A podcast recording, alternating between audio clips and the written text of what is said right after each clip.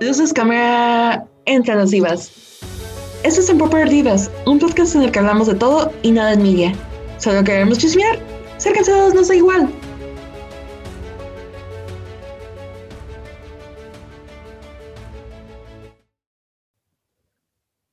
Hola, bienvenidos una vez más a otro episodio de Popular Divas.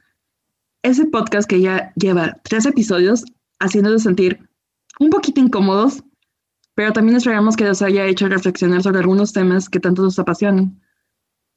Para este episodio ya hemos publicado otros test y no nos queda más que agradecer todo su apoyo. De verdad, nos da mucho gusto escuchar todos sus comentarios, sus sugerencias y créanos que estamos trabajando para mejorar. Y el tema del día de hoy es otro tema que quizás va a resultar polémico, especialmente cuando consideramos que ninguna de nosotras es negra. Por lo tanto, no somos expertos en el tema y obviamente no podemos entender al 100% de esta experiencia de ser estigmatizado por tu color de piel en una sociedad que no es hecha para ti.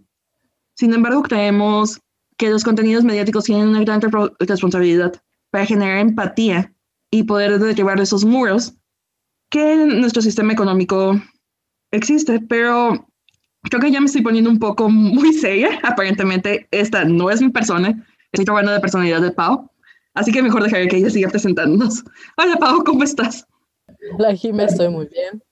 Em, estoy un poco, no sé, estoy un poco nerviosa por el tema que vamos a tocar hoy. Como dices, es un poco polémico. Y bueno, ya lo dijiste muy bien, que efectivamente nosotras no podemos llegar a entender totalmente la experiencia de los negros.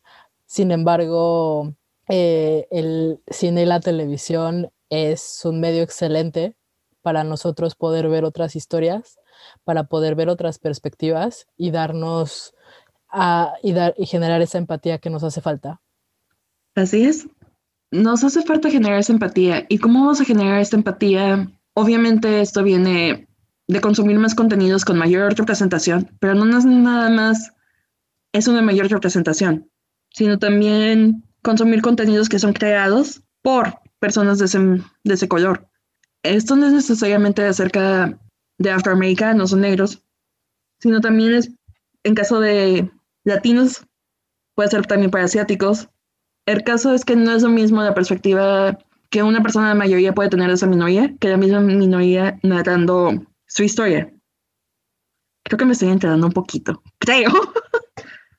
no, pero sí tienes toda la razón. Eh, yo creo que la gente que, que, viene de esas minorías le puede dar una perspectiva totalmente diferente a la que no estamos acostumbrados. Y tristemente es algo que antes no se daba porque casi todos los directores eh, escritores eran blancos. Entonces, ahorita estamos empezando a, a consumir más contenido de, de, creadores de algunas minorías, lo cual también nos da otras perspectivas y eso es, bueno, es un paso importante que estamos dando. Sí, porque queremos o no, creo que esto ya lo hemos mencionado anteriormente, pero el movimiento por los derechos civiles en Estados Unidos no tiene 70 años del todo o si los tiene, son muy apenitas. Y en términos históricos, no es nada. Si incluso podemos pensar en la Revolución Mexicana de 100 años, no es mucho tiempo tampoco. No, tienes razón, es muy poco tiempo y a pesar de todos los cambios que ha habido, todavía no, la situación no es perfecta. Sigue habiendo muchos problemas, sobre todo en un país como Estados Unidos. Sí, hombre, donde el sistema fue creado para favorecer a cierta mayoría que todos sabemos y que quizás de la que no queremos sondar tanto, porque al momento de grabar este episodio es 21 de febrero de 2021, pero al momento de grabar esto es 21 de febrero de 2021. Eso quiere decir que todavía en Estados Unidos se celebra el Black History Month. Pero, ¿qué es el Black History Month? ¿A qué nos referimos cada vez que escuchamos este término? No sé si a Pablo le gustaría explicar un poquito más al respecto. Bueno, el Black History Month es una celebración anual en Estados Unidos, también conocida como African American History Month, que tiene como propósito reconocer los logros y la importancia de los negros a lo largo de la historia de este país, una minoría que por lo general suele ser, bueno, erradicada eh, de la historia y es sobre todo porque antes en los 1800, de hecho no está tan lejos tampoco, eran esclavos principalmente. Entonces ni siquiera eran considerados personas, sino más bien bienes. La primera vez que se celebró este mes fue en 1970 en Kent State, en Ohio. Eh, se celebró por seis años en instituciones educativas antes de que fuese reconocida como una celebración oficial por el presidente de ese entonces, Gerald Ford. Exacto. Y una de las cosas por las que quisimos crear este podcast es más que nada porque queremos hacer más visibles a personas que, al igual que nosotros, pertenecen a una minoría y no se les da el reconocimiento que, que se les tiene que dar. Y para muchos puede ser que esto de separar por colores de piel y tener que poner que cierta persona es un realizador negro o una actriz de origen indígena, en el caso de esta mujer que se me fue el nombre en este momento. Yalitza. De Yalitza Aparicio, gracias. O que la directora es asiática o cualquier otra cosa, como en el caso de Chloe Chao, de por qué poner la gracia ayuda a crear más divisiones. En realidad se pone porque aún no está normalizado. Aún siguen siendo excepciones el que una persona de una minoría tenga este éxito, especialmente en edades tan cortas. Tenemos el caso, por ejemplo, de la directora de The Alphabet, de Alphabet, sorry, que su primera película la hizo a los treinta y pico y su segunda película, que es The Alphabet, la hizo hasta los 50, casi. Eso fue una decisión personal, pero no todas las personas de color tienen ese poder de decidir si ellos quieren tomar una pausa. A diferencia de otros realizadores blancos que podemos esperar años y más años por sus películas y van a seguir siendo aclamados. Por ejemplo, Terrence Malick, cada cuánto es una película, casi cada 5 o 10 años, ¿no? Sí, sus películas extrañas. Bueno, sí, no. Sí, son relativamente decentes si las comparamos con las de Lars von Trier. Bueno, eso sí. Entonces, quisimos eh, aprovechar este espacio de Black History Month para hablar un poco sobre contenido realizado por negros y también contenido sobre negros, porque es muy importante aclarar que no es lo mismo. Sí, efectivamente, no, no es lo mismo porque la perspectiva que le puede dar una persona con esa experiencia, con ese background, no va a ser la misma eh, visión que va a poner una persona blanca que no, no ha, ha vivido lo mismo, no sabe lo que significa ser discriminado por tu color de piel, entonces no le va a dar una perspectiva igual. Y aparte aquí también tenemos que ver muchos de nuestros biases y experiencias, porque en cierta manera la mayor parte de las personas que no pertenecemos a cierto grupo nos atenemos a lo que nos enseñan en la escuela acerca de ese grupo o lo que nos enseñan los medios acerca de ese grupo. Y estamos de acuerdo que por lo menos en Estados Unidos, porque no, ni siquiera puedo hablar de México, en el sentido de que el grupo afromexicano está tan invisibilizado que casi no es representado ni en medios ni en las noticias. Pero en cambio en Estados Unidos los afroamericanos tienen una visión mediática bastante negativa.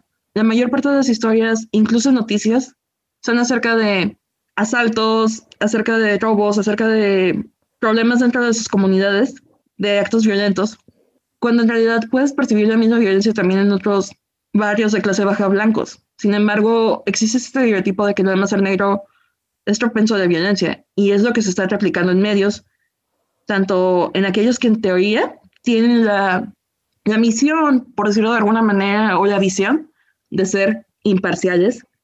Desde aquí les digo que en esta casa, o sea, Jimena, no creen en la imparcialidad. Yo creo que todos tienen, tenemos biases y somos parciales de una manera u otra. Sí, como bien dices, sí es que en Estados Unidos es muy claro, ¿no? Cuando, por ejemplo, cuando hay un tiroteo, si es de color, terrorista. Si es blanco, es un hombre, eh, ¿cómo se llama? Es un hombre inestable mentalmente, pero... Pobrecito, tenemos que protegerlo. Ajá, sí, exacto. No lo clasifican luego como un terrorista, sino es, ah, es inestable mentalmente y es que nadie lo pelaba, entonces, hay pobrecito, ¿no? Pero cuando es, no sé, un, un árabe, un negro, un latino, ah, terrorista.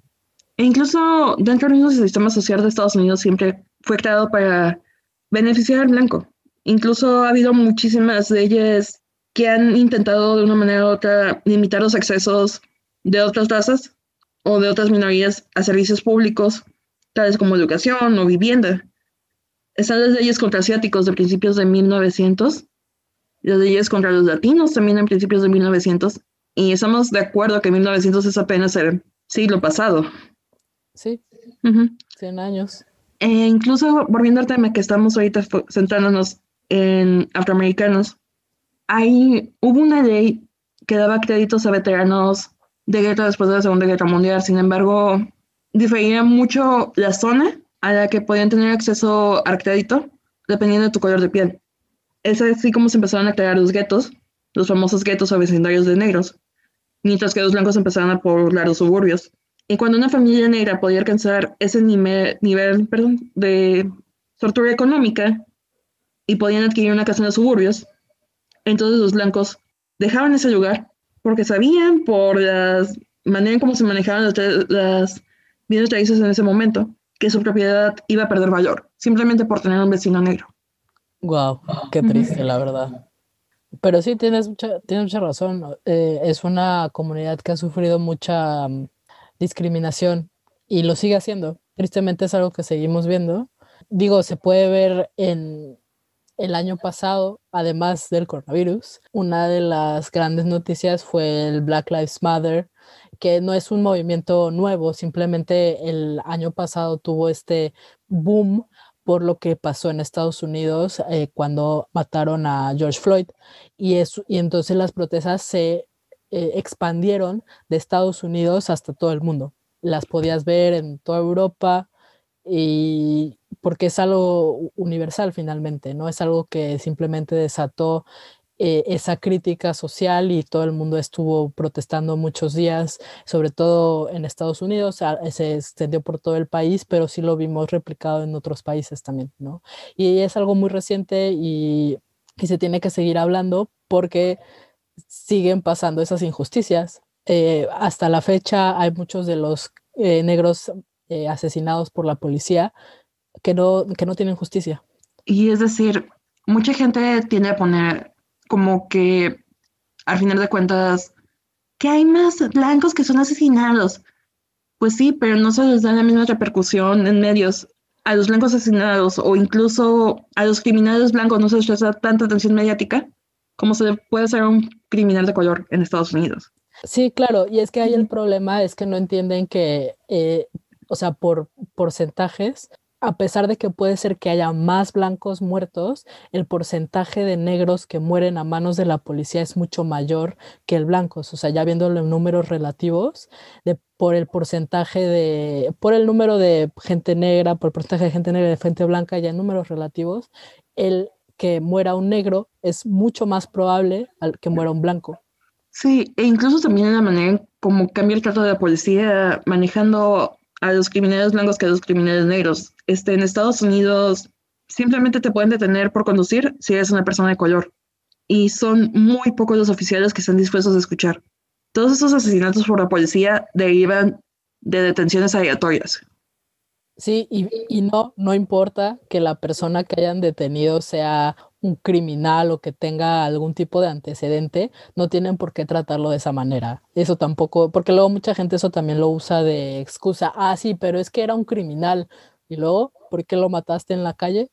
Pues sí, incluso también está el caso de esta mujer que era una enfermera, estaba... Es Breonna Taylor, ¿no? Sí, Breonna Taylor.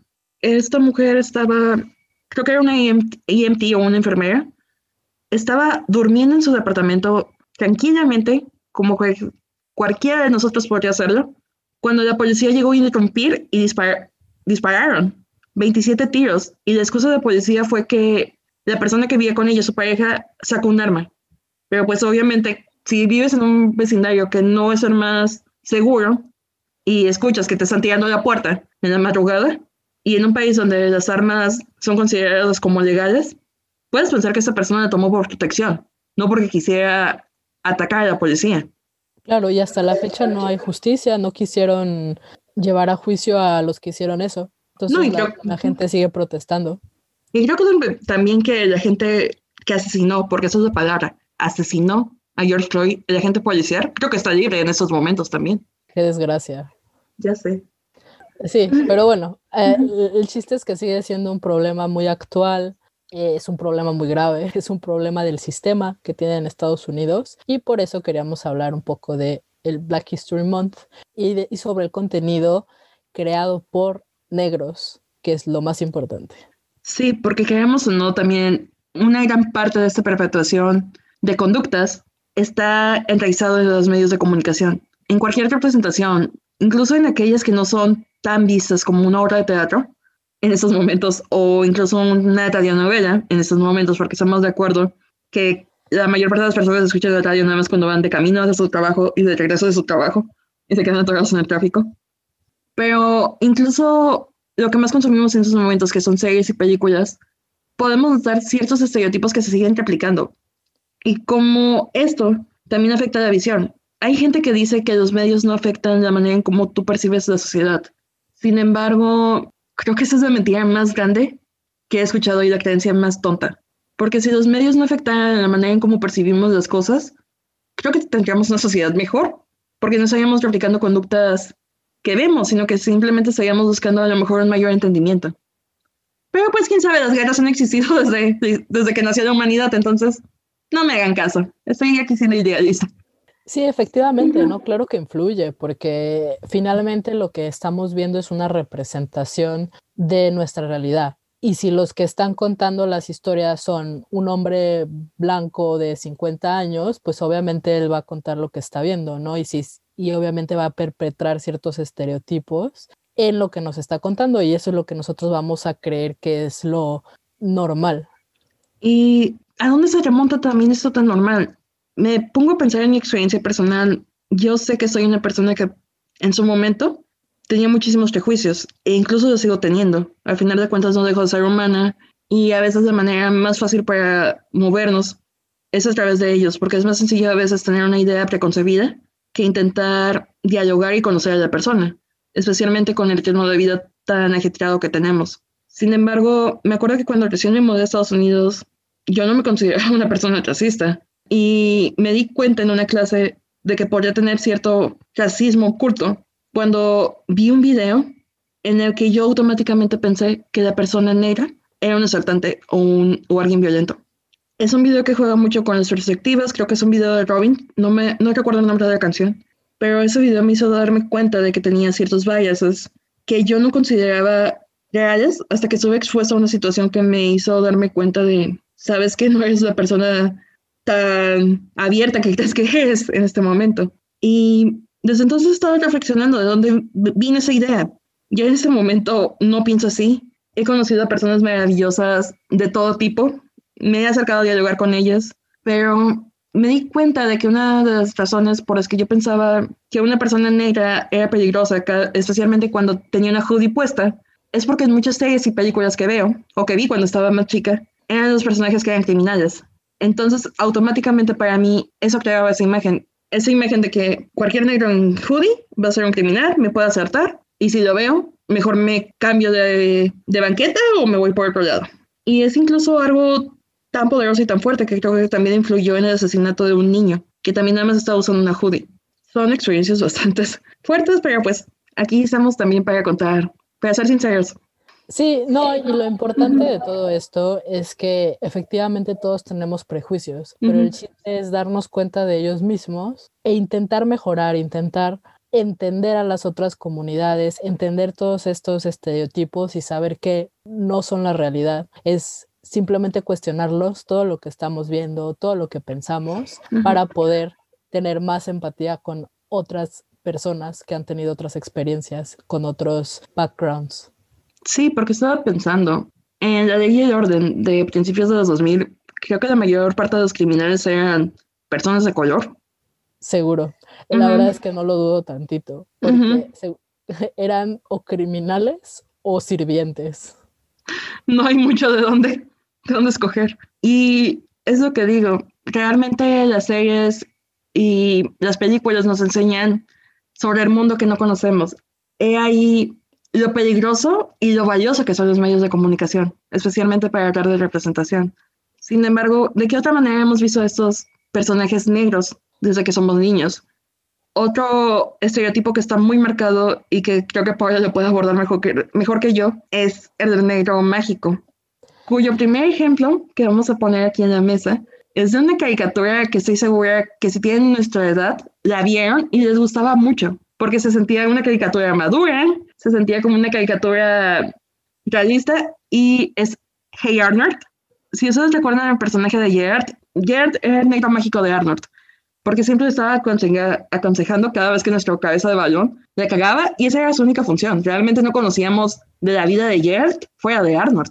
Sí, que eso es la definición del negro mágico. Son estos personajes que no tienen una gran historia, no tienen un background bien definido, no sabemos tanto de ellos, pero siempre están para aconsejar y ayudar y hacer sentir mejor a los personajes principales. Antes eran principalmente sirvientas. Yo creo que el primer ejemplo que se nos viene a la mente pensando en la historia del cine es el de Mami de Gone with the Wind, que fue la, la actriz, fue la primera negra en ganar un Oscar como mejor actriz de reparto, pero es importante notar que no se pudo sentar, o sea, fue a la ceremonia y no se pudo sentar con todos los demás. Como era negra, tuvo que tener una mesa así súper recluida tenía que estar aparte y tuvo que caminar años para llegar y que le dieran el premio. Digo, ya que le dieran el premio fue una gran hazaña, ¿no? Porque pues en esos entonces, ¿cómo le van a dar el alma negro? Pero aparte, tuvieron que pedir permiso para que pudiera ir a la ceremonia, pero la tuvieron que sentar extra lejos. Bueno, ganó todo el mundo aplaudiendo.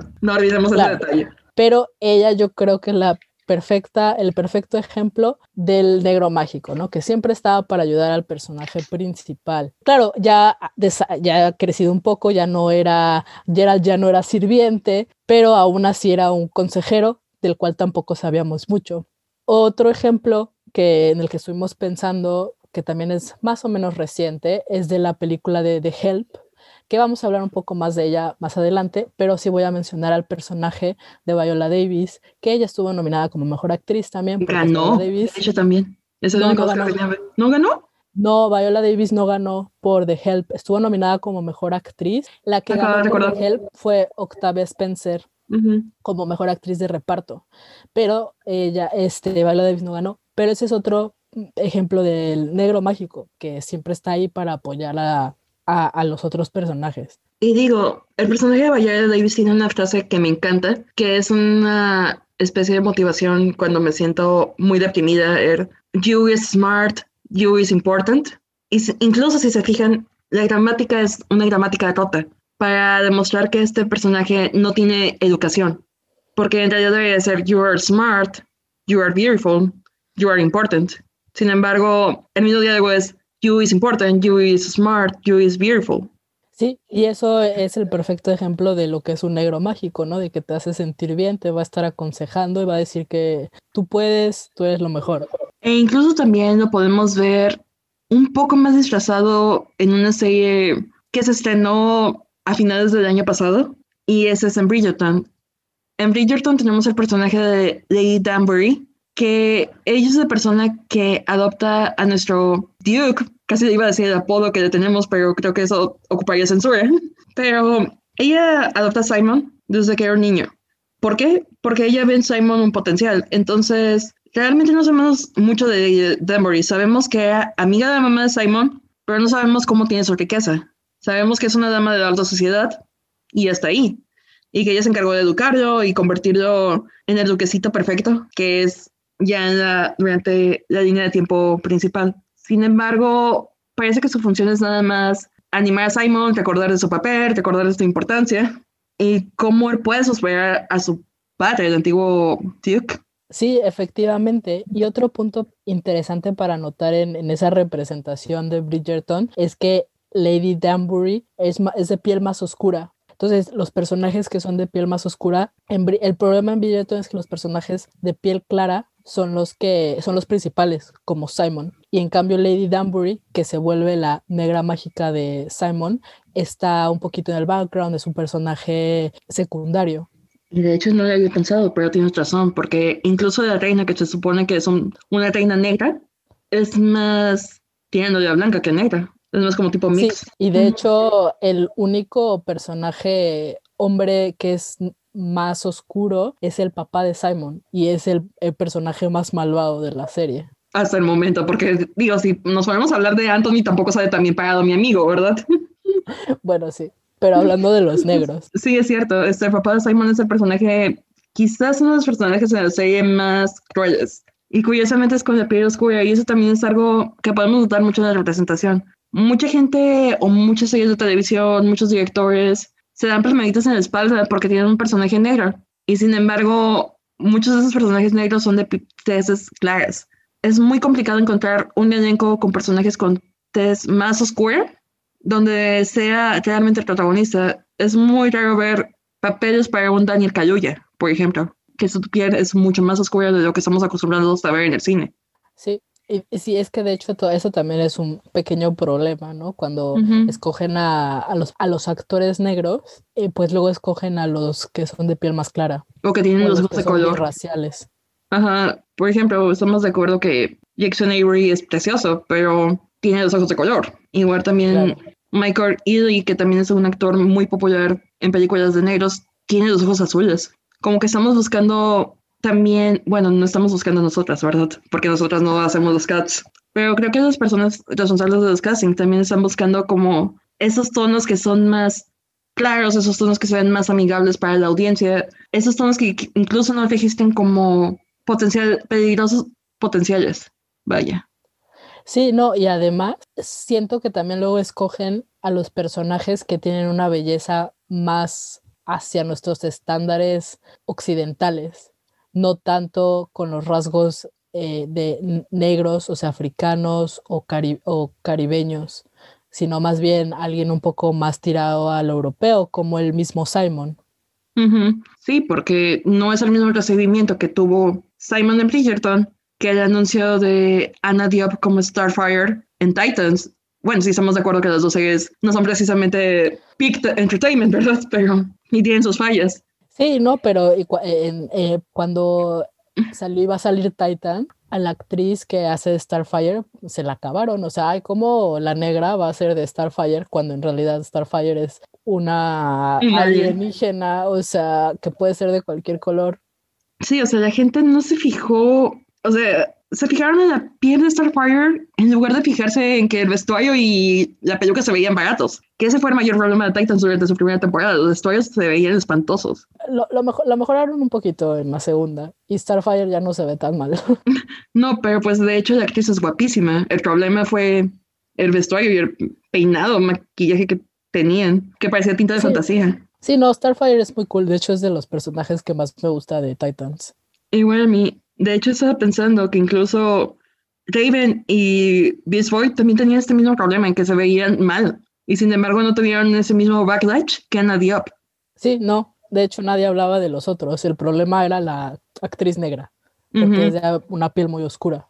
O incluso tampoco decía nada de Brenton Twites o como se llama el amigo que no me agrada para nada. Que tampoco es como que muy blanco para ser Robin. Tiene un tono de piel más tirano de bronceado. Y sin embargo, no. ¿Cómo es posible que Starfire sea negra? Que es una erradicación de pelirrojos, que es una discriminación hacia pelirrojos, porque parece que los personajes pelirrojos son los que se convierten en negros. Ah, sí, eso también lo es algo de lo que se critica mucho, está un poco raro. Pero no, sí, efectivamente, incluso dentro de, de las mismas actores negros, luego suelen escoger a los de piel más clara. Y de hecho hubo un poco de mm, controversia hace no mucho, porque creo que anunciaron, no sé si te acuerdas, anunciaron la película de Serena Williams y el que iba a ser el papá eh, eh, porque el papá de Serena Williams creo que es de piel mucho más oscura y habían escogido a alguien de piel mucho más clara. Ajá, eso, lo, podemos comprobar, pero creo que algo así pasó. No sé de más comprobarlo, pero sí es cierto. Incluso creo que es un punto que se da en Dear White People, tanto en la película como en la serie. No sé, no me acuerdo si las viste o no. No, no la he visto. Pero bueno, hay un punto en que la protagonista de Dear White People es biracial. Entonces llega un punto que un personaje que tiene la piel más oscura le dice, es que tú no entiendes lo que estamos pasando nosotros, porque tú estás siendo más socialmente aceptada, aceptada porque tienes los ojos claros, tienes la piel más clara que nosotros. Tú no vas a entender tampoco cuál es nuestra lucha, por más que quieras ser nuestra voz. Mira, creo que el que está casteado es Will Smith, que en realidad Will Smith también tiene la piel un poco más clara. Y eso es lo que estaban criticando, que en realidad el papá de, Serena Williams y Venus es, tiene la piel mucho más oscura. Y mira que Will Smith me agrada como actor, pero pues tenemos que reconocerlo. No tiene la piel tan oscura tampoco. No. Entonces, ese también es otro punto a, a reconocer, que luego incluso aunque sí están casteando a negros en papeles principales, luego son negros de piel clara y a los de piel oscura los vemos en, en papeles secundarios o incluso nada más ahí, eh, ahí que hagan este montón. Existieron nada más en el fondo y les fue bien. Y les fue bien porque si no les ponen como criminales, nada más están existiendo en el fondo tranquilamente. Sí, eso o, o vamos a hacer una película de esclavos y ahí, bueno, ahí sí pueden ser todos negros. Ay, hablando de esclavos, ese es otro punto que queríamos tocar, el cine de esclavos. Hijo de eso. Sí, no, y es que el cine de esclavos no quiere decir que sea malo para nada. O sea, películas como 12 Years a Slave es una excelente película, pero no nada más deberíamos reducir a los negros a historias de esclavos. No, y ¿sabes qué es lo más curioso de todo este, de esta narrativa del cine de esclavos? Que la mayor parte de ellas está dirigida por blancos.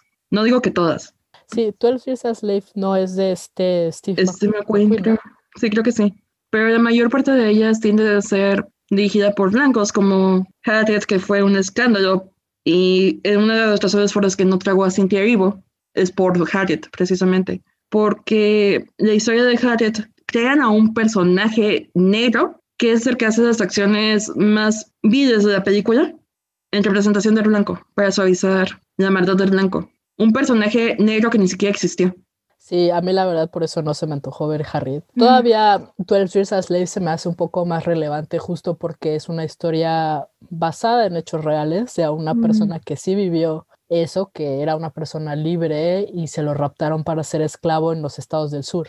Entonces todavía y está contada, eh, está dirigida por Steve McQueen y así, entonces todavía es un poco más relevante. Pero sí no deberíamos de simplemente hablar de historias de esclavos para hablar de historias de negros. No, y aparte lo que es peor, o sea, una de las historias más relevantes cinematográficamente hablando es Birth of a Nation. Es una película que es considerada emblemática para la historia del cine al introducir tantas técnicas de edición. Sin embargo, es una película sumamente racista que pinta al Ku Klux Klan como héroes y que traduce a los esclavos dentro de la presentación como personas ruines, espantosas y que incluso podría ser que necesitaran de un white savior. Sí, no es una película en la que ponen a los, o sea, se imaginan este mundo donde los negros son libres y entonces los ponen en posiciones de poder y, ah, y los ponen como inútiles, ¿no? Como no saben trabajar, no saben hacer nada, entonces el mundo sería lo peor. Claro, es una película que tiene más de 100 años. Eh, efectivamente es importante por sus eh, técnicos. técnicos. Ajá, por cosas técnicas, pero es una película sumamente racista, como ya dijo Jimena. Y no deja de ser como que esta idea de los blancos. Si te pones a pensar, la mayor parte de esas historias de negros, esclavos, suelen ser contadas por blancos y suelen ser contadas de versión de historia o incluso una idealización una idealización de la esclavitud de, hasta la romantizan como de, es que encontró toda la fuerza interior para poder luchar debido a todas las calamidades que le pasaban, que no cocinamos nosotros a pesar de que somos los dueños, pero encontró esa fuerza, es una inspiración. Sí, efectivamente, romantizamos estas historias como decir, ah, es que lucharon y entonces por eso hay que, eh, ¿cómo se llama? Entonces, ah, pues lucharon por, por su libertad y entonces por eso son grandes. Pues sí, lucharon, pero pues no, lo que les estaba pasando estaba horrible, o sea, no hay que romantizar eso. Y es como que no es como que ellos hayan elegido ser esclavos. Exacto, no es como que hayan tenido mucha elección, ¿no? O sea, sí, pues tenían que sobrevivir porque los compraron. Hay una razón por la que eran esclavos en primer lugar y existieron esas narrativas. No fue por arte de magia. Pero eso me llega a mi segundo punto. Estamos muy cómodos viendo todas estas narrativas de esclavos porque estamos acostumbrados a ver a los negros como esclavos, que pensamos que es su único, no sé cómo decirlo, su única historia que vale la pena contar, cómo superaron esa esclavitud, cómo a pesar de las adversidades se fortalecieron, que la mayor parte de la audiencia se siente incómodo cuando ven que los realizadores negros aprovechan su plataforma para hacer denuncia social, especialmente en películas contemporáneas como Fruitvale Station, Queen Slim and The H.G. Keep. Este, Fruitvale Station es probablemente una de mis películas favoritas y es dirigida por Ryan Coogler. Y siento que a pesar de que tiene un par de años ya, creo que tiene casi la década, no estoy segura, pero sigue siendo tan relevante como el primer día. Sigue siendo una película de un hombre que fue asesinado por la policía, algo que no ha cambiado desde que se estrenó. De la misma manera que Queen and Slim and The Hate You Give muestran que es un problema más común de lo que los medios nos quieren hacer creer. Incluso en Queen and Slim, que es dirigida por una mujer por Melina Matsukas, incluso hay una crítica a la manera en cómo es presentada la historia de Queen Slim. Como obviamente nada más se presenta en los medios, la parte que es de la grabación del dashboard, del coche del policía, de la dashcam, no hay diálogo, entonces no se sabe la amenaza, cómo se estaba comportando el policía, ni el peligro que corría en sus vidas al estar con ese policía. Nada más se ve como Slim mata al policía y se da esta mala interpretación. Y es curioso cómo esas dos figuras, Queen y Slim, en su película se convierten en íconos de la comunidad al mismo tiempo que los medios los están crucificando. Incluso aquella media que se considera más liberal como CNN. Y por otro lado, The Hate Keep es también dirigida por una mujer, creo, no, no es cierto, déjalo busco. En lo que lo busco, no sé qué quieras añadir, Pau. No, es que tienes razón, este tipo de películas son las que normalmente nos hacen más incómodos que una película de esclavos, que es la que estamos más acostumbrados. Entonces, normalmente las películas que pueden ser excelentes, luego no tienen el reconocimiento que deberían. Justo estábamos hablando un poco de eso, uno de los Golden Globes, que con Smolax, que justo por eso creemos que no va a ganar, porque sería un poco incómodo tal vez que le den el premio a una película que habla de, estos temas sociales, a una película, a una serie que habla de estos temas sociales. Y volviendo al tema, ya verifiqué. The Hate You Give es dirigida por un hombre, sin embargo está basado en una novela de una mujer. Y creo que esta es la película de las que he mencionado que podría ser la más digerible para la mayoría de las personas, por el hecho de que tiene una función un poco más didáctica que las otras, al ponerte desde la perspectiva de un adolescente que realmente no piensa en cómo la sociedad percibe a su comunidad hasta que su mejor amigo es asesinado por un policía y ella está como testigo. Es muy buena película. Sí, yo la verdad debería de ver más de estas películas. He visto algunas, pero eh, las que mencionaste, la verdad, todavía no las veo. Y son tres que me gustan mucho, especialmente Fruitvale Station. Para mí, Fruitvale Station es esa película que realmente me demuestra que Ryan Coogler tiene un potencial enorme como realizador. Creo que vamos a hablar de eso más adelante, pero siento que desafortunadamente la carrera de Coogler se ha visto eclipsada solamente por ser un hombre de color, porque es de la misma generación que Damien Chazelle, no me acuerdo cuál de los dos es un año mayor, y sin embargo, tiene más reconocimiento Chazelle, que ha hecho películas mediocres después de Whiplash, de lo que tiene Ryan Coogler. Tienes razón, y de eso sí vamos a hablar un poco más adelante, como luego a los eh, realizadores negros no les dan el reconocimiento que deberían. Pero bueno. Pero bueno, ahorita estuvimos hablando un poco, ¿no? De las películas que son contadas por negros y por eso tienen unas perspectivas un poco diferentes que deberíamos de ver todos, ¿no? Para entender un poco más su lucha y sus experiencias. Pero también queríamos hablar un poco de las narrativas de negros, pero contadas por blancos porque de ahí sale algo muy importante y muy controversial, que es lo del white savior o el salvador blanco. Y sí, porque precisamente cuando estaba hablando en este momento de cómo los realizadores negros tienden a hacer más denuncia social en sus películas, también son aquellos realizadores negros los que toman eventos de su comunidad más escondidos para, hacer, para darles mayor repercusión. Y sin embargo, cuando estamos hablando de un director blanco o un escritor blanco, porque incluso Estamos de acuerdo que puede ser dirigida por un realizador negro, pero con un guion escrito por un blanco. Aunque dudo muchas veces que aquellos realizadores se presten a hacerlo, pero puede pasar. Puede pasar. Y bueno, aquí yo creo que voy a empezar con The Help, porque ya la mencioné un poco, con el personaje de Viola Davis hablando del negro mágico. Y en The Help también sufre de este problema del white savior, porque es dirigida por un hombre blanco, como ya mencionábamos, y es una historia que debería de ser de las que trabajan para blancos, cuidando a sus niños. Son las, sirvientas. no hay que tener miedo de decirlo. Sí, se me fue la palabra. Son las negras que trabajan como sirvientas para blancos de dinero. Y ese debería ser la historia de The Help, pero esa no es la historia de The Help. La historia de The Help es el personaje de Emma Stone ganando autoestima, queriendo contar la historia de las sirvientas. Entonces es este personaje blanco que se da cuenta de que el racismo está mal y pues dice, ah, pues voy a ir a preguntarle a las sirvientas para que cuenten su historia. Entonces va con los personajes de Viola Davis y Octavia Spencer y pues es a través de este personaje blanco que empiezan a contar su historia. Y eso es el White Savior, cuando una película, una historia debería ser sobre los negros, se vuelve sobre el personaje blanco y de cómo logra ayudar a la comunidad negra y cómo se da cuenta de, ah, el racismo está mal, tengo que hacer algo. Y es para hacerse sentir bien. Entonces los negros son usados simplemente como, eh, son plot device para eh, desarrollar al personaje blanco y cómo se vuelve este personaje más consciente y hace algo para ayudar a esta comunidad en desventaja. Exactamente. Pareciera que los realizadores blancos solamente tienen dos opciones para hacer sus películas sobre negros. O nos enfocamos en esclavitud y su sufrimiento y lo romantizamos, o buscamos una manera de lavar las culpas de nuestros antepasados a través del White Savior. Creo que otro ejemplo que es muy conocido es Green Book, la controversial ganadora del Oscar de hace dos años, ¿no? ¿O el año antepasado fue? Sí, no, ya tiene dos años, ¿no? Bueno, ya van a ser dos años. Ah, sí, porque el año pasado fue Parasite.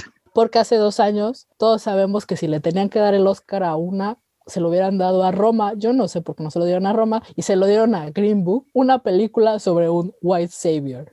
Perfecto. Una película que tuvo que, que sería mil veces más interesante si se hubiera centrado en el personaje de Mahershala Ali, en lugar que el de Viggo Mortensen.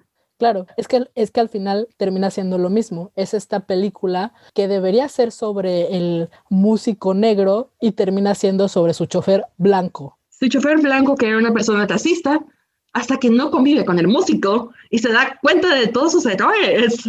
Efectivamente, otra película del White Savior. No estamos diciendo que estas películas son malas. De hecho, son películas. Yo no he visto Green Book, pero por lo menos es una película buena, es, buena, tiene actuaciones excelentes, pero sí es importante notar este tipo de problemas que tienen de representación y cómo, cómo usan a los negros para hacerse sentir bien, para hacer sentir bien a los personajes blancos. Uy, pero no hay otra que lo haga de manera más obvia. Y creo que tú quieres hablar de esto porque creo que tú lo has visto y yo no. Como de Blindside. ¿No de Blindside? Me da flojera nada más de pensar que es la historia de un white savior. Esta otra película que yo quiero mencionar es The Blind Side, que es por la que ganó Sandra Bullock el Oscar a Mejor Actriz. O sea, vaya, la puedes disfrutar y decir, ay, qué bonito, pero la verdad es que es el mismo problema de todos. Es una película que debería de ser la historia del negro al que pobrecito vive en la pobreza, no tiene, no tiene nada, nadie lo quiere, y esta familia blanca, obviamente, lo termina ayudando. Simplemente ve que no tiene dónde vivir y dice, no, te puedes quedar con nosotros y lo acaban adoptando. Es una historia real y el problema es que debería de ser la historia del personaje negro y termina siendo el del personaje de Sandra Bullock, que termina dándose cuenta, ay, no, es que tengo que ayudarlo, es el negro, ¿no? Y se da cuenta pues de todos estos problemas em, raciales y dice, no, es que lo, lo, voy a ayudar y lo voy a adoptar. E incluso uno de los personajes se lo dice en la película. Le dice, ah, es esto, tiene que ver con White Guild. Y ella es como de, no, no, es que es mi hijo y yo lo quiero y me cambió la vida, ¿no? Y todo eso. Me estás haciendo. Pero, así. Y el personaje negro, que debería ser la historia del personaje negro y de todos los problemas que tuvo en la vida y de cómo logró salir gracias a la ayuda de estas personas, termina totalmente en el background. Tiene poco desarrollo, sí sabemos un poco de él, pero en realidad no cambia mucho más que pasa de estar en la calle a estar en la familia y a estudiar un poco y termina siendo jugador de fútbol americano profesional pero sí, pero al final no, no queda un poco relegado y al final la, la, que tiene la importancia es ella y ella es la que cambia y ya es mi hijo y todo. Por algo, ella fue la que estuvo nominada y no él. Pero ahí te das cuenta cuál es el problema. La historia debería ser del chavo, no de ella. Me hiciste recordar la tibieza de This Is Us, la serie creada por los creadores de Crazy Stupid Love, que la verdad es un abanico de situaciones problemáticas y que siguen renovando temporada tras temporada donde lo más que podemos apreciar es la actuación de este hombre, del, hombre que hace Thunder, que siempre está nominado a los premios. Sterling K. Brown. Sterling K. Brown, que me molesta un poco en el sentido de que es una, tiene una manera tan tibia también de tratar esto y tiene un claro white savior, porque el personaje de Thunder es adoptado. Es adoptado por la pareja de Milo Ventimiglia y Mandy Moore. Lo adoptan porque tienen gemelos, pero su, la mamá de Thunder lo abandona en el hospital, entonces lo vamos a cuidar nosotros.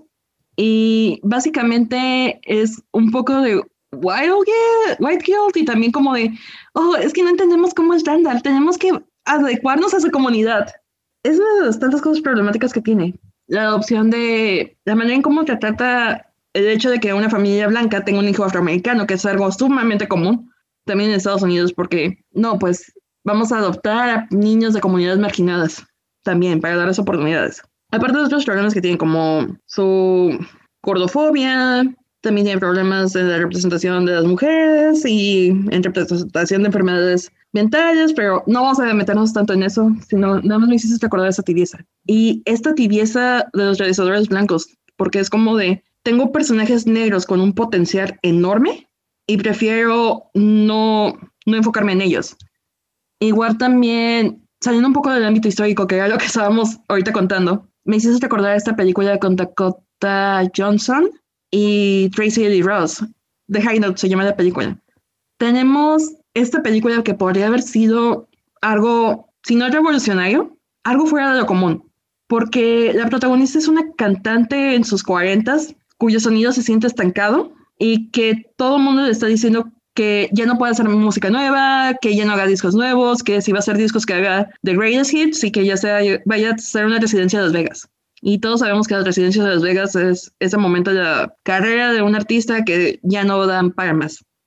Y en lugar de enfocarse en ese personaje que obviamente es una mujer de color, porque es Tracy Ellis Ross y Tracy Ellis Ross tiene una voz magnífica, no, vamos a enfocar la película en el personaje de Dakota Johnson, que es una millennial que no sabe ni pío de la vida, pero que quiere ser productora musical y que ella va a reivindicar la carrera de, Diana, de Tracy Ellis Ross. Incluso en ejemplos contemporáneos ficticios sigue existiendo este White Savior. Sí, no, no se va. Pues Green Book ganó hace solo dos años. Ya sé, e incluso hay veces que el White Saber está un poco más disfrazado. Tenemos, por ejemplo, Hidden Figures, que es una película magnífica que me gusta muchísimo y que da cierta relevancia a las mujeres en SEM, que suelen ser sumamente ignoradas. Sin embargo, dentro de la narrativa de la misma película, este grupo de mujeres empieza a ser tomado en cuenta hasta que tienen el, apoyo del astronauta que interpreta a Glenn Power, que es un hombre blanco. Claro, y también el, personaje principal de esta Taraji P. Henson, igual la empiezan a hacer caso, la empiezan a notar hasta que tiene el apoyo del jefe. Y sobre todo esta escena, que es totalmente inventada, obviamente, que cuando él va y, rompe el, el, señalamiento que dice que es para, el baño es para negros o para blancos, rompe eso y dice, ah, no, todos vamos al baño del mismo color y no sé qué, ¿no? Ah, sí. Esa es una escena totalmente inventada, ayuda a que la tomen más en cuenta, a pesar de que es la persona más inteligente que tienen trabajando ahí. Y chicos, honestamente, no les estamos diciendo no vean esas películas. Cada una de esas películas tiene diferentes barreras de producción. Sin embargo, es muy importante que se detengan a analizar qué es lo que están viendo, especialmente en una película que es una historia como Hidden Figures, que vamos a reconocer a un grupo de tres mujeres que fueron brillantes y que sin ellas no habríamos llegado al espacio. Y sin embargo, sigue habiendo momentos en los que metemos a hombres que van a facilitar la meta de nuestras protagonistas. Sí, no, definitivamente véanlas. La verdad es que muchas de las películas que hemos mencionado son muy buenas. Sin embargo, hay que analizar. Y es lo mismo que decíamos de las rom-coms la mm. vez pasada. Siempre hay que analizar, hay que disfrutar y seguir viendo y ver de todo, pero sí hay que analizar este tipo de problemas que estamos viendo. Y algo que me llama la atención también ahorita que volvemos a este tema es también el contraste de que tenemos de las narrativas históricas con white saviors que hacen los blancos a narrativas históricas contadas por la misma gente de color. Podemos empezar con Selma, que fue dirigida por Ava DuVernay, que puede que sea una película que es un tanto lenta, pero realmente mantiene el enfoque en Martin Luther King, no en nadie más que si siento que si hubiera sido dirigida por, un, por una persona blanca, probablemente hubiéramos visto algún blanco simpatizante con el movimiento. No lo dudo. Ajá. Yo debo admitir, yo he visto Selma, la verdad es que no me acuerdo mucho, porque sí es un poco lenta y puede ser difícil de ver. Sin embargo, sí me acuerdo que es una película muy poderosa. O sea, el hecho de que esté enfocada en el personaje de Martin Luther King simplemente la hace, no sé, o sea, le da una perspectiva diferente, si te deja pensando. No sé, tiene una fuerza eh, bastante interesante la película. Igual también tenemos Black Clansman, Black Clansman, creo que me gusta más el título en español, porque lo puedo decir más fácil. El infiltrado en el Ku Klux Klan. Está dirigida por Spike Lee, que también no estoy muy segura si es un evento 100% verdadero, no lo recuerdo, pero siento que hay una manera en la que Spike, Spike Lee cuenta la historia, que puedes ver este cierto imbalance de poder que existe dentro de una estructura de gobierno. Y no sé qué, si quieres añadir algo más. No, es que no he podido ver Black Clansman, la verdad. Me gustaría. Tal vez puedo añadir un dato curioso que acabo de leer. Bueno, Spike Lee es, es un director que lleva muchos años activo y siempre se ha dedicado a hacer este tipo de cine un poco con denuncia social.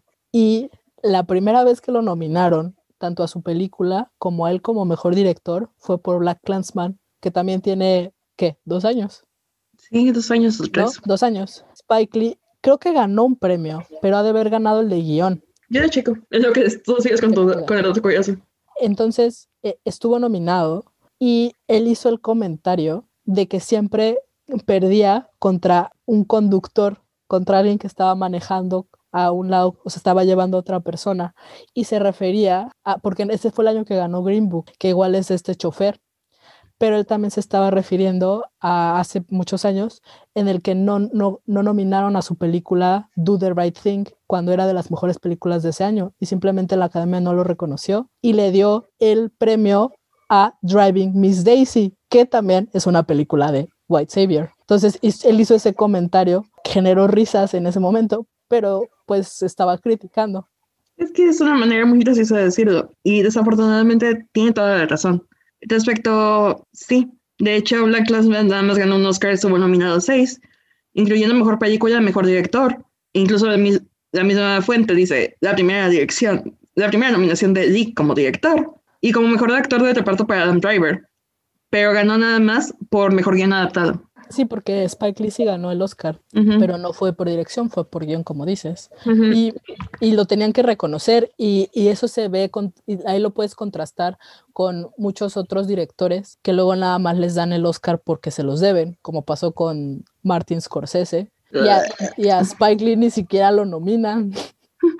O sea, lo ignoramos. Simplemente porque el cine de Spike Lee es muy, es muy in your nose, es muy incómodo para la sociedad en el sentido de que realmente no tiene pelos en la lengua para retratar toda esta discriminación, todos estos problemas de la comunidad negra y poner en el centro de, ¿sabes qué? Es que nosotros somos las víctimas aquí y por eso estamos tomando el poder, por eso queremos estas cosas. Y sin embargo tú insistes en querernos callar. Y creo que es algo que la gente no está muy acostumbrada. Prefieren ver versiones más digeribles, más ligeras, mientras que Spike Lee puede resultar un tanto agresivo. Y en las nominaciones, Adam Driver, que ya no es de mis personas favoritas, estuvo nominado por Dan Clansman e ignoraron el trabajo de, David Washington. Y esa película, sin David Washington no habría película, en primer lugar. De hecho. Es pobre, David Washington. Me agrada el tipo, siento que no actúa mal. O sea, pudo haber aprendido de su papi. Es que es el hijo de Denzel Washington, por si no sabían aprendió de su papi, pero siento que escoge películas que no le permiten brillar de la manera que debería. Creo que donde más ha brillado está en Blank Classman, pero en Tenet siento que la, el guion no le permite hacer más, pobrecito. No, la verdad es que su personaje es súper plano, pero no es culpa de él. No, él hace lo que puede, de hecho le mete carisma. Pensé que iba a ser más intolerable, pero hay unos cuantos momentos en que me recuerda mucho a su papá y siento que sí le mete un poquito más. Pero ya ves también esta polémica con Malcolm and Mary, con Zendaya. No he visto la película todavía, sé que está en Netflix, pero ya es que también hay cierta polémica porque Zendaya es la que se roba la película, porque Zendaya es una persona con muchísimo talento a su corta edad, que queda opacado, pero que también está la controversia de la diferencia de edades, pero realmente no, no sé, pobrecito, está un poquito salado. sí, creo que no escoge muy bien sus papeles. Sí, creo que es como, me recuerda un poco a Tom Hardy en ese sentido. Sé que estamos hablando de actores negros, pero estamos de acuerdo que Tom Hardy ha tenido papeles muy desafortunados también. Sin embargo, y aquí viene la comparación, solemos reconocer que Tom Hardy es muy buen actor, a pesar de que ha tenido papeles muy malos en comedias o películas medio cuestionables, como esa película con Chris Witherspoon y Chris Pine, que es divertida, pero no deja, no deja de ser una película que no es precisamente peak cinematografía. Lo reconocemos de él porque es un actor blanco, pero cuando queremos reconocer a un actor como David Washington es más cuestionado de por qué le damos este reconocimiento. A pesar de que estén tomando también decisiones que no son las más, las más acertadas, vaya. Porque simplemente a lo mejor son del tipo que leen un guion y piensan que va a estar bien chido y al momento de hacer la, película no, no llega a la altura del guion, a pesar de todo el esfuerzo que pongan. Sin embargo, todo el mundo admitimos que Tom Hardy es un gran actor. Sin embargo, David Washington estamos como, ay, pues no sé. Es que no he visto una película donde realmente destaque. Sí, tienes razón. La verdad es que de eso sufren mucho los negros y los directores, como ya mencionábamos. Y otra película también, regresando al tema histórico, y que es mucho más reciente todavía porque finalmente se estrenó este año en cines y que tengo la ligera esperanza de que pueda ser considerada para el Oscar, es Judas and the Black Messiah, dirigida por Chaka King, que cuenta la historia de otro movimiento incómodo para la sociedad estadounidense. Cuenta la historia no precisamente de los Black Panthers, pero cuenta la historia de uno de sus líderes, de Fred Hampton. Un joven que estaba ganando tanto carisma, que era tan inteligente, que el FBI lo consideró una amenaza terrorista nacional y querían asesinarlo. ¿Y saben cuántos años tenía nuestro amiguito? 21. Y creo que es incómodo desde el momento que sabes que el FBI lo pusieron como target por el miedo que podría causar de que una sociedad se uniera. Este personaje, Fred Hampton, logró unificar a latinos, a sus pantallas negras y a white trash para conseguir protestar en contra de la policía, porque los están afectando los tres grupos. Entonces te quedas pensando que a lo mejor quizás las ideas de Fred Campton podrían resultar un tanto extremistas, en ciertos sentidos, al ser más del tipo socialista, pero era considerado una amenaza simplemente por buscar una equidad social que todavía sigue sin existir. Es una muy buena película, si tienen la oportunidad de verla, háganlo. Oye, y ya sé que no es una película, pero yo creo que sientaría un poco en el tema de que estamos hablando la serie de Ava DuVernay, la de Wendy Seals, porque también es eh, un tema muy reciente, también es difícil de ver, pero es algo que pasó. Wendy Seals es una serie de hace ya dos años, es del 2019, eh, dirigida por nuestra querida Ava DuVernay, que trata sobre el caso de los Central Park Five, que fueron un grupo de niños, un grupo de, digo niños porque eran unos adolescentes que fueron acusados de violar e intentar matar a una chava en Central Park. Sin embargo, eh, bueno, esta historia, gracias a que está contada por una directora negra, pues ve la historia de los niños y vemos lo que realmente pasó y del racismo que existe, eh, sobre todo en la policía, cómo agarraron a estos niños negros que simplemente estaban en el lugar equivocado a la hora equivocada y simplemente dijeron, ah, pues es que los negros estaban ahí, fueron ellos.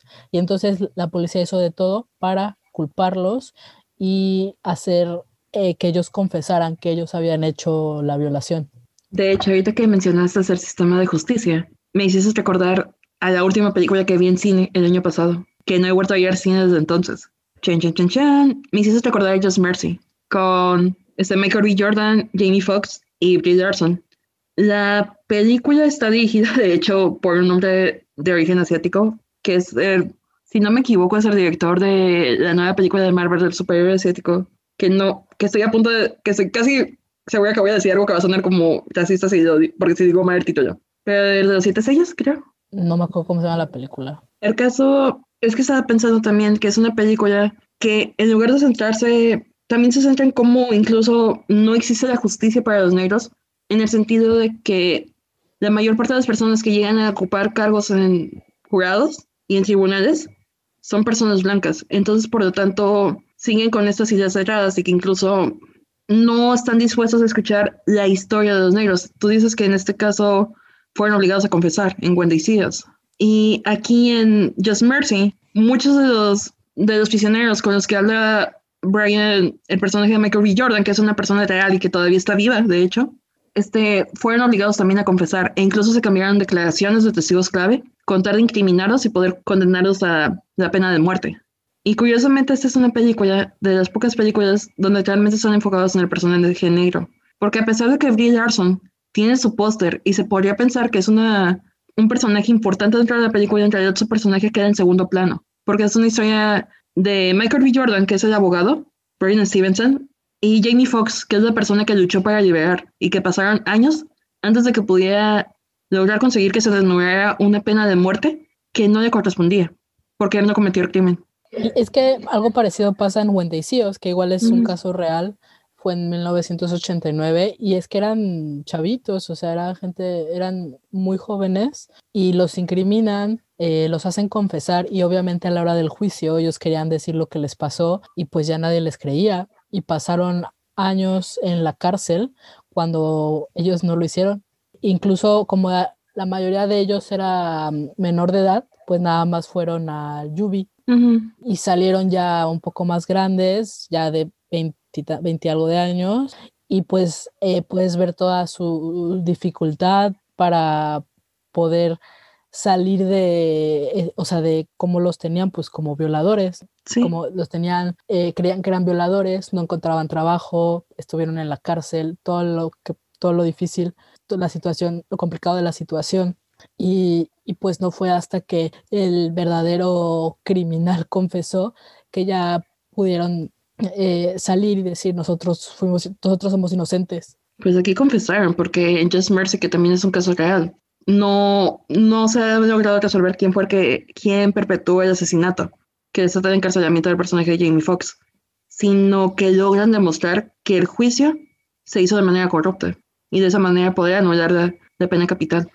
Y son historias que, que, vemos todavía, pues que los incriminan simplemente porque son negros y, y, hacen de todo para que parezcan que fueron ellos.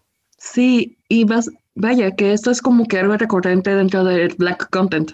Por black content quiero decir que me refiero a este contenido creado por y para negros y que incluso otras personas de otros tipos, de otras razas, de otros tipos de pensamiento deberíamos de ver para poder realmente crear esta empatía con la comunidad. Uno de sus temas más recurrentes es la denuncia social, pero también algo que me gusta mucho del black content es la manera en cómo se pueden llegar a apropiar de estereotipos para dar matices a personajes que en una película o en una serie que no sean ellos estén enfocados, pueden verse como muy planos, tanto el estereotipo del Angry Man como de la Sassy Black Woman. Y para mí creo que el mejor ejemplo es Waves. Esta película que curiosamente está dirigida por un hombre blanco, curiosamente, y creo que es una de esas películas que ha mostrado de manera, de una manera muy compleja a sus personajes negros. O sea, toman el estereotipo de Angry Man, que es el chavito protagonista, que se me olvidó su nombre, pero es Kevin Harrison Jr., el actor, buenísimo actor, que siento que vamos a seguir hablando de él en unos 10 años. Como este Angry Man nace también de un padre que es igual, o sea, es una compleja relación de padre-hijo, las expectativas que se tienen, la excelencia negra. La masculinidad tóxica y masculinidad negra, además. Que estoy sorprendida de la empatía que tiene este Edward Shorts, porque mm, me yo pensaba que era un director afroamericano. La verdad, yo también. Es muy buena película que también podemos ver que es parte de cómo vemos esos estereotipos. Pero ya si hablamos como de contenido que realmente sí es creado por negros, podemos hablar quizás de una serie como Empire, que está centrado mucho en este movimiento del hip hop y la industria musical y cómo los negros a veces son tratados como productos. O incluso podemos verlos en las películas de Tyler Perry, que son consideradas como telenovelescas o muy medio, uh, medio dramáticas. Y sin embargo son películas que atraen a la comunidad negra porque son historias donde los personajes son ellos. Se ven reflejados en sus personajes de Tyler Perry. Que se hace un gran evento cada vez que hay una nueva película de Tyler Perry. Y otra cosa que veo a veces mucho en el black content es cómo se toman las obras literarias y de teatro para ser adaptadas. Tenemos If You Street Could Talk, es un libro, que fue una adaptación muy hermosa que hizo Barry Jenkins, pero también si estamos hablando de obras de teatro, que creo que es como que más popular, últimamente hemos visto varias películas basadas en obras de teatro. Tenemos Moonlight, que está basada en una obra de teatro y que también fue una adaptación de Barry Jenkins. Tenemos One Night in Esa sí ganó el Oscar. y no, no lo merecía La Land, lo merecía Moonlight. Moonlight era la película que debía ganar y la verdad es que yo sí le doy las gracias a la academia de que la reconocieron, porque normalmente no lo hacen. Creo que por eso hicieron, ganó Green Book después, ¿eh? Por haber dado el Oscar a Moonlight. Tienes toda la razón. Pero bueno, ya se redimieron un poquito porque el año pasado se lo dieron a Parasite. Vamos a ver qué pasa. hay que ver qué pasa este año, porque si no se lo dan a una mujer y se lo prefieren dar a David Fincher por Mank. Esperemos que eso no pase, porque creo que se los acabarían. No, pero cada año digo que pierdo la fe en la academia. Así, al año siguiente estoy viendo el, el siguiente, la siguiente temporada, pero bueno. Este, tenemos One Night in Miami, también dirigida por Regina King, que por si no lo sabían, también es una obra de teatro. Incluso la película se siente muy teatral, desde sus escenarios hasta en los, monólogos de sus actores. Por cierto, todos buenísimos, no hay un actor que sea más débil que otro en One Night in Miami. Este, tenemos Marines Black Bottom, de la que ya hablamos un poco más en nuestro episodio de los Golden Globes. Y tenemos Fences, que es del mismo autor de Marines Black Bottom, que es una película que literalmente es como si viéramos una obra de teatro. Creo que ni Hamilton se siente tanto como obra de teatro como Fences. Como Fences, sí, efectivamente, Fences es súper teatral, súper estática. Tiene excelentes actuaciones, obviamente, porque tiene a Viola Davis y a Denzel Washington, pero sí, es súper teatral y yo creo que de lo mismo sufre un poco Marraine's Black Bottom. Es, hay escenas que se sienten muy teatrales y también la actuación de Chadwick Boseman, como ya habíamos dicho. Es que creo que Chadwick sí se creyó que era una obra de teatro, mientras que en Fences por lo menos podemos decir que Viola y Denzel le bajaron un poquito el tono. Pero Denzel de, repente, de repente sí se lleva también, ¿eh? Denzel también en Fences. Sí, no, yo creo que en Fences es mejor Viola, pero y así como en Marines Black Bottom. Viola, ganando y dominando como siempre. Es excelente. Y creo que ya hemos hablado mucho de este tipo de contenido, o sea, de lo que podemos ver, pero creo que nada más nos falta mencionar directores, porque estamos reconociendo mucho la obra, pero no estamos hablando de las personas detrás de la obra.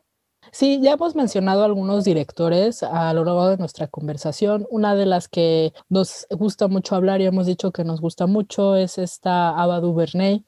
ella es la directora de When They See Us, de Selma, que por cierto también fue un poco controversial cuando salió la película, porque Ava DuVernay sí estuvo nominada como mejor directora en los Globos de Oro, sin embargo la academia la omitió totalmente y solo le dio dos eh, nominaciones a la película, una como mejor película y otra como mejor canción original, que sí ganó, que es una canción de John Legend y Common. Sin embargo, sí fue una grosería que no reconocieran a Ava DuVernay. Pero reconocieron al director de, Fox, de Foxcatcher, que ni siquiera estaba nominado como mejor película. Sí, e, eso es justo lo que estábamos viendo, que luego, con tal de rellenar, escogieron a uno que nada que ver, porque en Foxcatcher estamos de acuerdo que Steve Carell es excelente, pero de ahí en fuera, pues la verdad, nada que ver. Y decidieron nominar a ese director que X. En su caso lo conocen. Ajá, solo él lo conoce, cuando en realidad la que tuvo que estar nominada fue Ava DuVernay.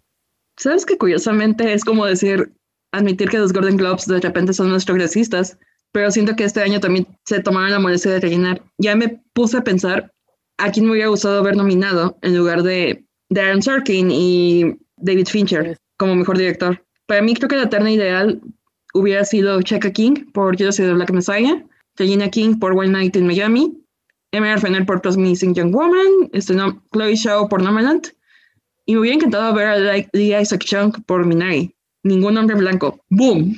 Y les quitamos el poder. Sí, creo que eso hubiera sido demasiado progresista. Pero es que son los que realmente Sí, yo estoy de acuerdo contigo, pero pues a lo mejor para ellos es too much y pues en el al menos ellos sí reconocieron a Ava DuVernay, que por cierto, dato curioso de Ava DuVernay, ella es la primera directora negra que tiene que hizo una película con un presupuesto de más de 100 millones de dólares.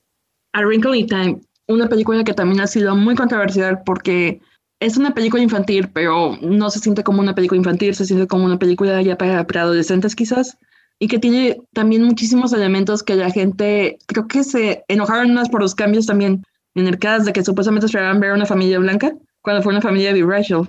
Cuando la película es, muy una, Sí, es una película muy interesante. Ahí también hay que analizar, más allá de la película, lo que significó, porque tenía una protagonista negra. A esa niña la pueden ver en Euphoria. Ah, sí. Otro dato curioso de Ava DuVernay era que ella antes no dirigía, ella estaba un poco más tirada a la publicidad e hizo la publicidad eh, de, de Help. Y después de ver The Help, ella dijo, no puedo dejar que sigan contando este tipo de historias y por eso se volvió directora.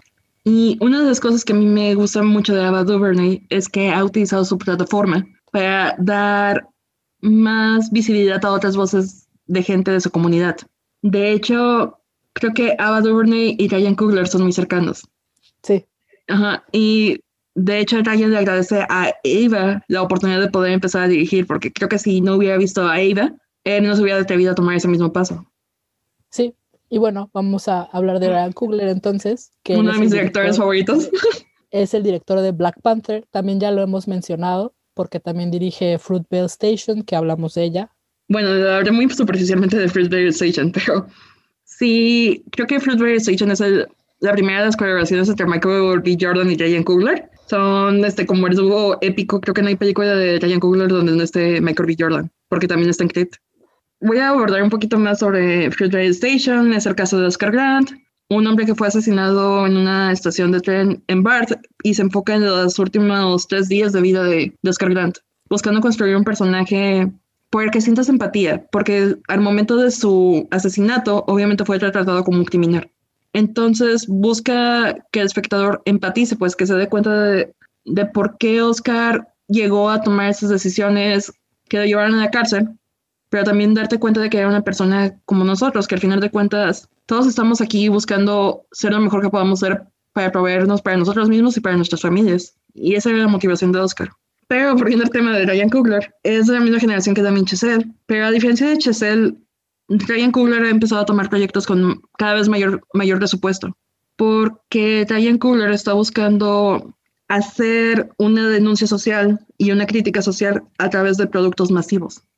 Porque podemos hablar que tanto Crit la primera, porque la segunda no, que no estuvo dirigida por él, entonces obviamente no. Pero tanto Creed como Black Panther tienen integrados dentro de sus historias temas de denuncia donde podemos ver la desigualdad social, este, la masculinidad tóxica negra también, y cómo se perpetúan algunos estereotipos. Entonces yo pienso que lo que hace Ryan Coogler es bastante interesante, es como un director masivo con sensibilidades de indie, y me encanta eso porque no es un director que quiera quedarse dentro de su audiencia, de su nicho, sino que quiere llegar a más personas, porque siento que cree que el verdadero cambio también empieza desde la percepción que se tenga en los medios. Y si se pueden añadir esos pequeños detalles, poco a poco vas a empezar a cuestionarte lo que crees que es, lo que es real o lo que está establecido. Y es algo que le agradezco, a diferencia de Chazelle, porque Chazelle se ha quedado en proyectos que nada más le complacen a él, que no tienen ningún tipo de valor social. Y sin embargo, seguimos reconociendo más a Chazelle como director. Es lo malo. A Ryan Coogler seguro no muchos lo conocen, o al menos no lo ubican como a Chazelle. Otro director que ya hemos mencionado bastante es a Spike Lee, que también hace cine de denuncia social como ya mencionaba yo, a él no lo habían reconocido antes eh, en la academia, no lo habían nominado ni como director ni a sus películas como mejor película, hasta que nominaron a Black Clansman hace un par de años. Y por fin le dieron un reconocimiento, le dieron el, el Oscar a mejor guion adaptado. Y es algo, y fue la primera vez que lo nominaron como director, pero pues para todo el mundo del cine sí era una sorpresa, ¿no? Porque es uno de los eh, grandes directores que hay actualmente también. Sí, pero como mencionamos anteriormente, el estilo de Spike Lee, su denuncia es un poco más agresiva. Por lo tanto, no me sorprendería que fuera algún tipo de retaliation, el ignorar su obra y favorecer a otros. Como a eh, Driving Miss Daisy, White Savior. sí, ándale. Este, y finalmente tenemos otros dos directores relativamente jóvenes. Este, son Jordan Peele y Barry Jenkins quizás no hablamos mucho de Jordan Peele en este episodio porque sus películas no entran dentro de la temática que, de las que hablamos tan de manera tan obvia, pero sí lo hacen. Es el director, es un cómico, de hecho, su compañero de comedia es Keegan Michael Peele. No, Keegan Michael Key, perdón, es Jordan Peele. Nombres confusos. Pero se ha enfocado como director y como guionista en hacer películas de terror. Y son películas de terror que tienen un fuerte carga de denuncia social. Ha estrenado dos, una de ellas es Get Out, porque estuvo súper nominada a todo. Él ganó algo de guion, ¿no? Sí, ganó mejor guion original. El primer realizador negro que gana mejor guion original. A pesar de que Get Out se flaquea un poco en el clímax, pero es muy, muy sólida. Tiene sentido.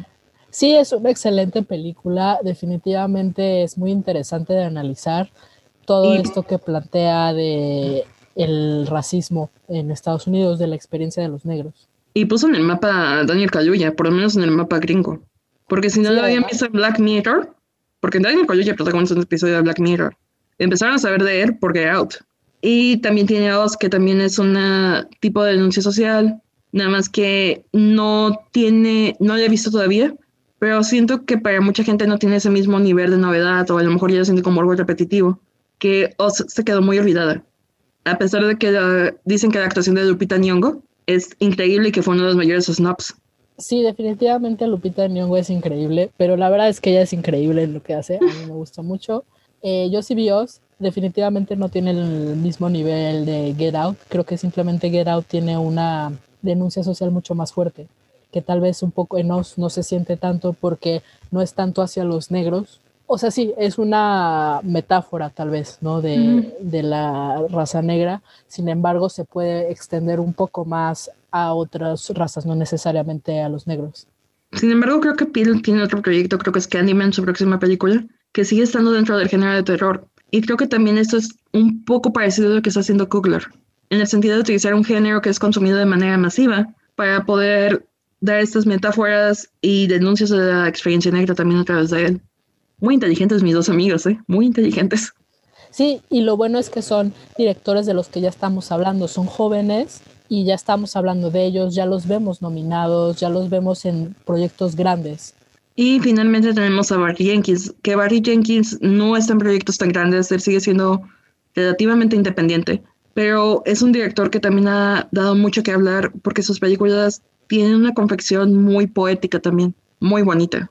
Estamos hablando de Moonlight, que habla sobre esta masculinidad tóxica que se les impone a los niños negros desde que son chiquitos, que pueden llegar a tener problemas para reconocer su misma sexualidad incluso, porque no entran dentro de lo que se ha establecido como correcto dentro de la comunidad. Y tenemos también la otra película de Barry Jenkins, que es If You Still Straight Could Talk, que también es, otra vez volvemos un poco a las historias de policías y injusticias, pero en el fondo es una historia de amor también, que derrite el corazón y que creo que fue lo que hizo que Regina King estuviera nominada al Oscar por una escena simplemente en la que Regina King brilla. Es una escena hacia el final de la película que literalmente se robó la película en esa escena. Al principio cuando estaba viendo la película no creía, no entendía por qué la habían nominado, hasta que vi esos minutos que fue como de, ok, ya lo entiendo, bye. Sí, sí tiene un Oscar. De hecho. Sí, Oscar a la mejor actriz de reparto en 2019 ganó. Por If You Still Could Talk, básicamente. Sí. Nada más que Jenkins ahora ya está empezando, ya creo que está empezando a salir de lo indie para entrar a proyectos más grandes, porque creo que él va a dirigir una secuela, precuela de Lion King, pero de live action. Digo, por ah, un lado, sí. por un lado nomás John Favreau, por el otro lado es como de, no necesitaba esto, realmente. Pero bueno, ahí tienen algunos directores negros conocidos, ya, ya eh, con que han ganado algunos premios, con películas taquilleras como Black Panther. Eh, es importante verlos, eh, es importante ver las historias que cuentan, te da otra perspectiva, te puede hacer entender la experiencia, lo que han vivido, de lo que han vivido los negros, de lo que viven todavía en Estados Unidos y entender un poco más todo el movimiento de Black Lives Matter también. Y como dijimos al principio, no somos expertas, no pertenecemos a la comunidad. Sin embargo, detenerte a analizar qué es lo que vemos, qué tipo de mensajes y cómo los crean esos mensajes, nos ha ayudado personalmente a generar mayor empatía hacia otras comunidades y poco a poco romper esos estereotipos que seguimos perpetuando, entender por qué las personas tienen tanto, tanto rechazo hacia los whitewashings, entender por qué es importante que haya una sirenita negra, porque es importante Black Panther y también porque la representación importa y por lo tanto una representación adecuada, no una representación tibia, sino una representación que verdad, verdaderamente comunique los problemas. Este Chondaland es conocido por hacer blind castings, es decir, que no ponen las características físicas de los personajes para la serie, entonces cualquiera puede ser casteado en cualquier papel. Sin embargo, lo que ya una vez que encuentran al actor para el papel, lo que hacen es que adecúan cierta parte de la historia o de la raza del actor en el personaje. De tal manera que se pueden construir personajes un poco más realistas, pero pues al final de cuentas a veces en Shondaland tendemos a ceder melodrama y de telenovela. Pero creo que es un aspecto muy interesante de recalcar, que básicamente si no hubiera este tipo de representaciones, este blind, casting, probablemente seguiríamos con las ideas que nos han inculcado desde niños, o sea, seguiríamos temiendo a las personas solamente por su color de piel o estaríamos pensando que no tienen algo que contar, que no tienen nada importante que decir, cuando en realidad todos y cada uno de nosotros tiene algo importante que decir. Claro, todos tenemos historias diferentes, perspectivas diferentes, experiencias diferentes y todo eso vale la pena ver y darles el espacio y apoyar. Quizás podríamos detenernos un poco con los hombres blancos, creo que ya hemos visto demasiado de ellos, pero creo que podemos apoyar más este tipo de cine, buscar realizadores que sean de color, que sean de otras nacionalidades, ver más allá, este, cuestionarnos lo que vemos, vaya. Nadie te, nadie te dice que no disfrutes lo que ves, pero analízalo, cuestiónalo de vez en cuando. Velo, hay que ver de todo, es importante, pero siempre hay que analizar lo que estamos viendo. Y creo que con esto ya podemos cerrar nuestro episodio que quizás ha sido el más serio hasta el momento. Vaya, está aún más pesado de lo que creí que iba a estar. Es que es un tema complicado y no todo el mundo le gusta escucharlo. Eh, yo solo quiero decir que vean lo que les recomendamos. La verdad es que ver estas historias te da otra perspectiva de la vida, de los movimientos que hay actualmente, de las experiencias de gente con un color, color de piel diferente al tuyo. Entonces es importante verlas, véanlas y díganos qué les parecen. Pueden decirnos en nuestras redes sociales, recuerden que estamos en Twitter como arroba unpopular-divas y en Instagram como arroba unpopular-divas podcast.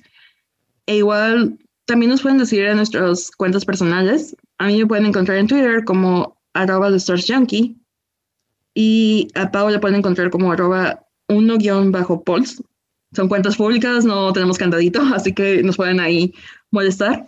Y queremos agradecerles mucho por escucharnos. Yo sé que no es un tema sencillo, yo sé que es un tema que puede levantar muchos debates y estamos abiertos a eso. Queremos ver más gente interactuando, queremos ver que más gente hable sobre esto y queremos ver puntos de vista que se encuentren. Puede que alguien esté completamente en contra de todo lo que decimos, puede que haya personas que estén a favor, pero lo importante es conocer todo esto para poder llegar a este punto intermedio que si bien no vamos a entender el sufrimiento por completo, por lo menos podemos tener algo tan importante como la empatía. Que es lo que la verdad yo siento que hace mucha falta. Pero gracias al cine y la televisión tenemos la oportunidad de ver estas experiencias y entender un poco más a los otros. Y así es. Y pues con esto nos despedimos. Entonces, Pau, ¿me hagas el favor de cortar la transmisión? Vivas out.